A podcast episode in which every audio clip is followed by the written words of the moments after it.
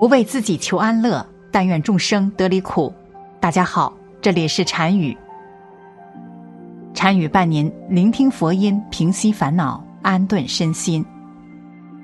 在戒律严格的寺庙中，提倡的是修身养性，杜绝七情六欲，不涉足男女之间的凡尘旧事。如果一旦陷入情网，就无法用心去研究佛法，普度世人。只要出家后，无论是和尚还是尼姑，都是要清心寡欲的，尤其是男女生理间的事，是必须要杜绝的。那么这些出家人是怎么克制自己的欲望的呢？《西游记》中的女儿国片段，大家应该都熟知吧？唐僧和女儿国国王可以说是一见钟情，只是一个刻意隐藏，一个表现的比较明显罢了。女儿国国师前来提亲，唐僧并没有明说拒绝，只是低头沉默不语。这表示什么呢？下意识的回避否认，但又无法违背内心。这说明唐僧是动了心的，并且当唐僧决意离开，师徒四人启程的时候，女儿国国王前来挽留，国王恋恋不舍，叫玉帝哥哥。按佛家人的礼仪来说，唐僧此时应该告别，并且表达谢意。可是这次他没有。对于这样一个遵守佛门规定的出家人来说，为何在这个时候违背出家人的礼仪呢？没错，他显然是对女儿国国王动了心，所以他连头都不敢回，而是加快赶马走了。可能是怕自己难以控制情绪。唐僧作为一个修道多年的高僧，尚且如此，那么作为一个普通的僧人来言，彻底抛弃七情六欲，又是何其艰难！因此，现在不管是和尚还是尼姑，都不可能真正做到拼弃七情六欲。对此，老和尚偷偷说出实情。在中国唐朝可谓是古今中外名声四海，因为在唐朝时期兼容并蓄，对外开放，无论是在政治、经济、文化各个方面，都是远远领先于其他地区的。同时，在唐朝时期，人们的思想文化也是较为开放，出现了种种有违世俗情理的事情。就比如说李世民其中一个女儿。高阳公主就与一位名叫卞姬、年轻俊朗的和尚暗生情愫，私相授受。史上第一位女皇帝武则天，她和一个男人互生情愫，也是赫赫有名的白马寺中主持。有些迥然不同、异于世俗的事情，只有在唐朝才出现的如此频繁。由此可见。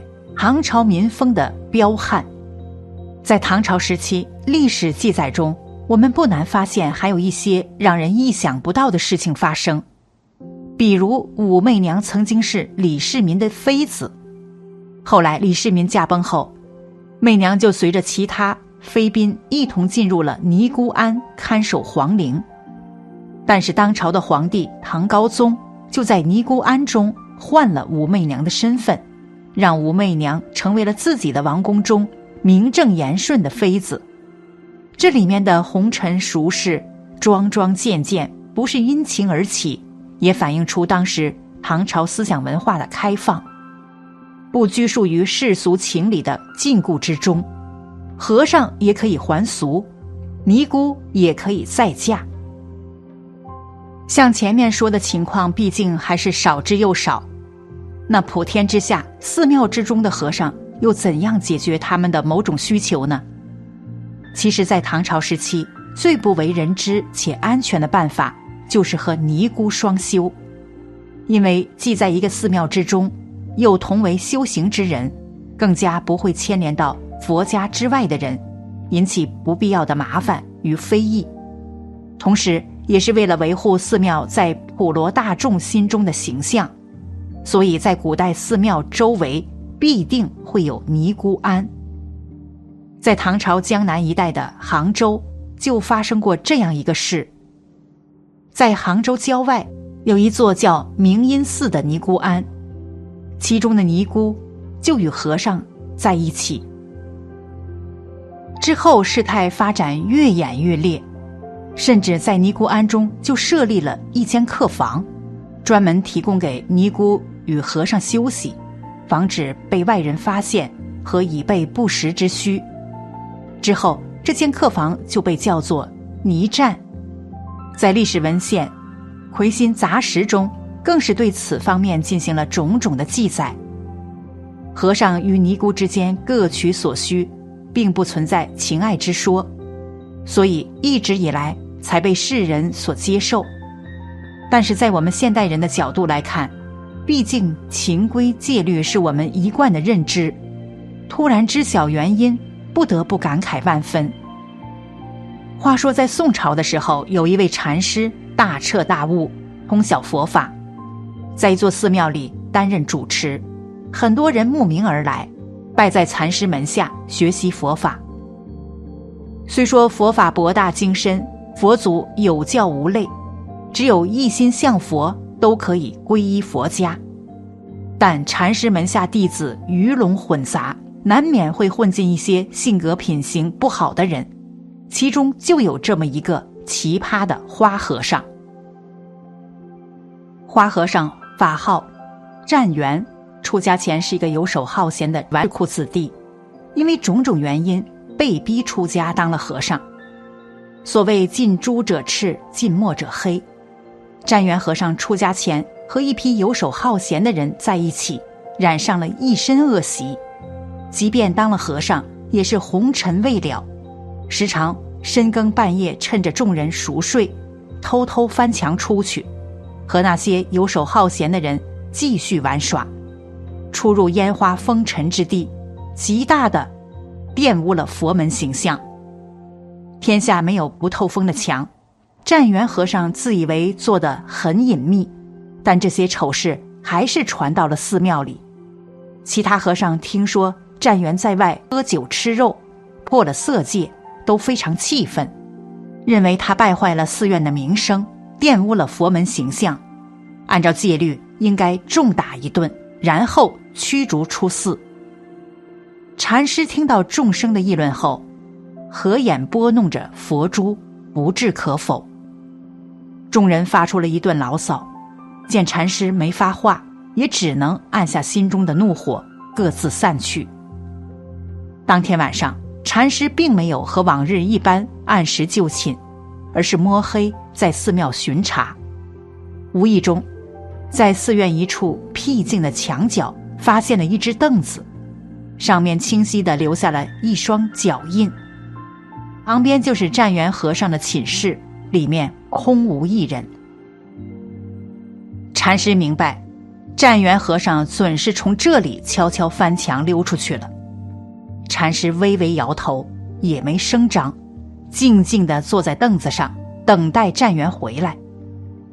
拂晓时分。湛元和尚才摇摇晃晃从外面回来，见四下无人，踩着事先放下的石头，翻上了墙头，然后脸向着墙壁，用脚试探着踩凳子。很快，湛元和尚踩到了凳子，借力跳落下地，然后心中总觉得有些不对。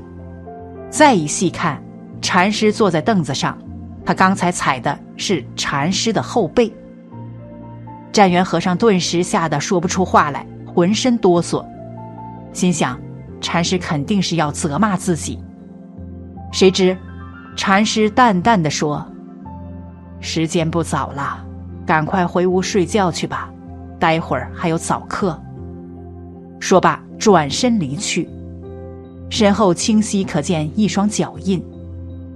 湛元和尚连不迭点头，忐忑不安的走了。接下来的几天，天天担心受到惩罚。可禅师好像什么都没发生过一样，对于当晚之事只字未提。从这以后，湛元和尚幡然醒悟，用心参禅，再也不夜游了。同样，成了一代高僧。佛家认为，心中若尚有悔过之意，即使是万恶不赦的人，同样可以放下屠刀，立地成佛。佛法慈悲，能拯救泱泱众生，即便再调皮捣蛋的纨绔子弟，也能宽和相待，允许犯错，给予改过自新的机会，不抛弃，不放弃。还有一种被称为还俗。还俗之后就可以结婚了，还俗这件事情在佛教是完全允许的。还俗意味着不再是佛门中人，不再遵守佛陀的教导，可以自由的过世俗的生活。